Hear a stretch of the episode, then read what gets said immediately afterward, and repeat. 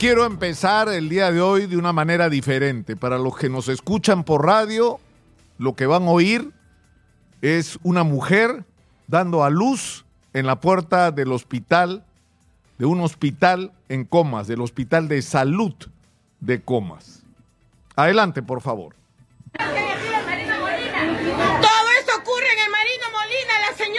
en emergencia, no la han querido atender, el bebé ha caído al piso. El bebé está ahí, le están diciendo y nadie es acá humano para poder atender. El bebé ha caído al piso, la señora está en el piso desmayada.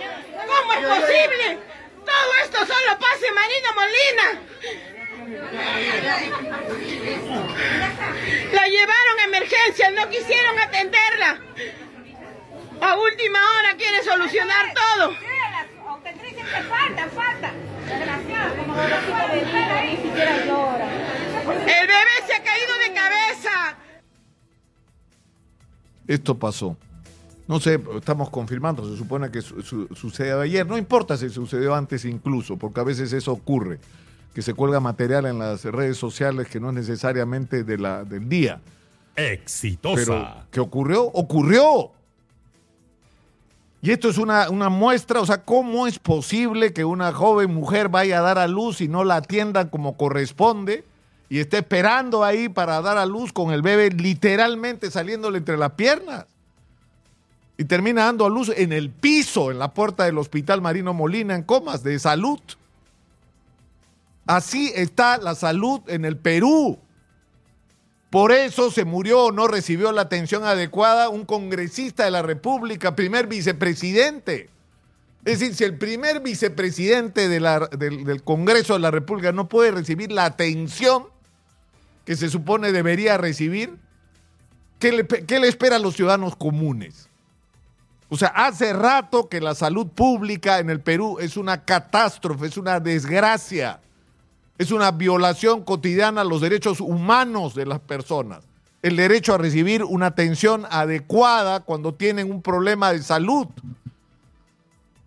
Y nos hemos cansado de hablar de esto antes de la pandemia. Nosotros decíamos acá en Exitosa, no hay respiradores. Las unidades de cuidados intensivos no están preparadas para recibir a gente cuando se presentan emergencias ni nos imaginábamos que venía la pandemia sin pandemia, había una crisis con el tema de los respiradores en el Perú, incluyendo en este hospital, ¿ah? habían cuatro respiradores. En el hospital tal vez más importante en, el momento de la pandemia para atender a miles de miles de eh, ciudadanos y habitantes del cono norte de Lima. Y tenían cuatro respiradores y la gente haciendo cola, no para una cita, para un respirador, para seguir viviendo, morirse. Esa es la situación de la salud. Entonces, ¿qué es lo que pasa? Porque las cifras las dan las mismas autoridades de salud. Esta, yo les digo, por ejemplo, dicen que el 97% de las postas y el 96% de los hospitales del Perú están en condiciones inadecuadas. ¿Y esas condiciones inadecuadas qué significa? Desde hospitales y postas, o postas, perdón, donde no hay agua, donde se están cayendo los techos, donde no tienen, tienen la posta y no tienen el médico, o en algunos casos privilegiados tienen el médico y no tienen nada más, porque no tienen medicamentos, no tienen equipamiento, tienen ambulancias, como en el caso de Punta de Bombón, donde está la ambulancia pero no está el chofer. Es decir, la situación es catastrófica, o sea, falta personal, falta equipamiento, faltan medicamentos, falta todo. ¿Y el problema cuál es? ¿Es falta de recursos? Sí. Una parte del problema es la falta de recursos. Hay que inyectarle dinero al sistema de salud.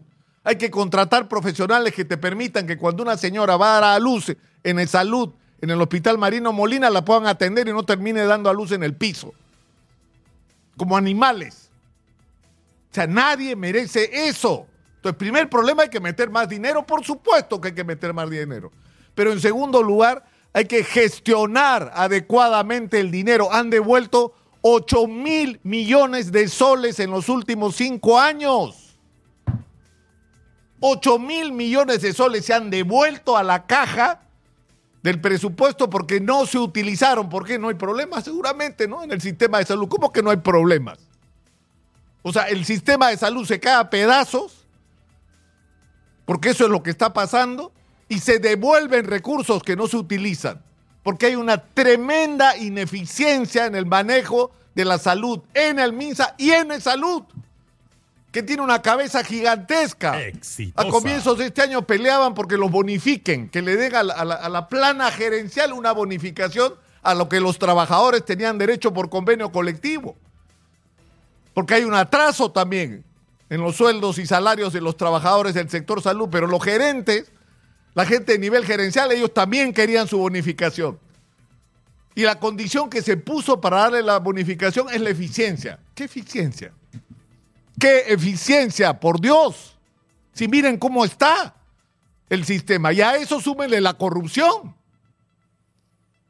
Súmenle la corrupción. Porque hay corrupción en las adquisiciones, hay corrupción en las contrataciones, hay corrupción cuando se permite que los equipos que se adquieren no reciban mantenimiento para que se valogren y se pueda tercerizar.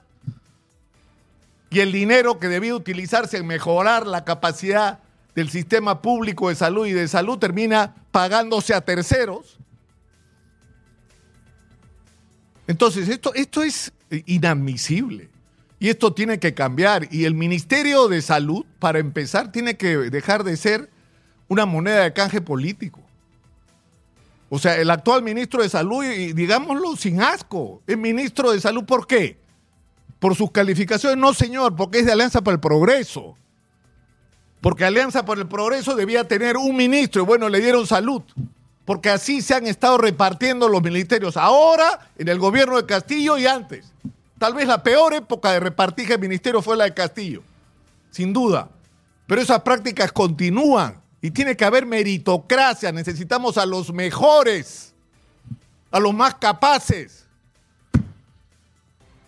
Lo dejo mejor ahí por hoy.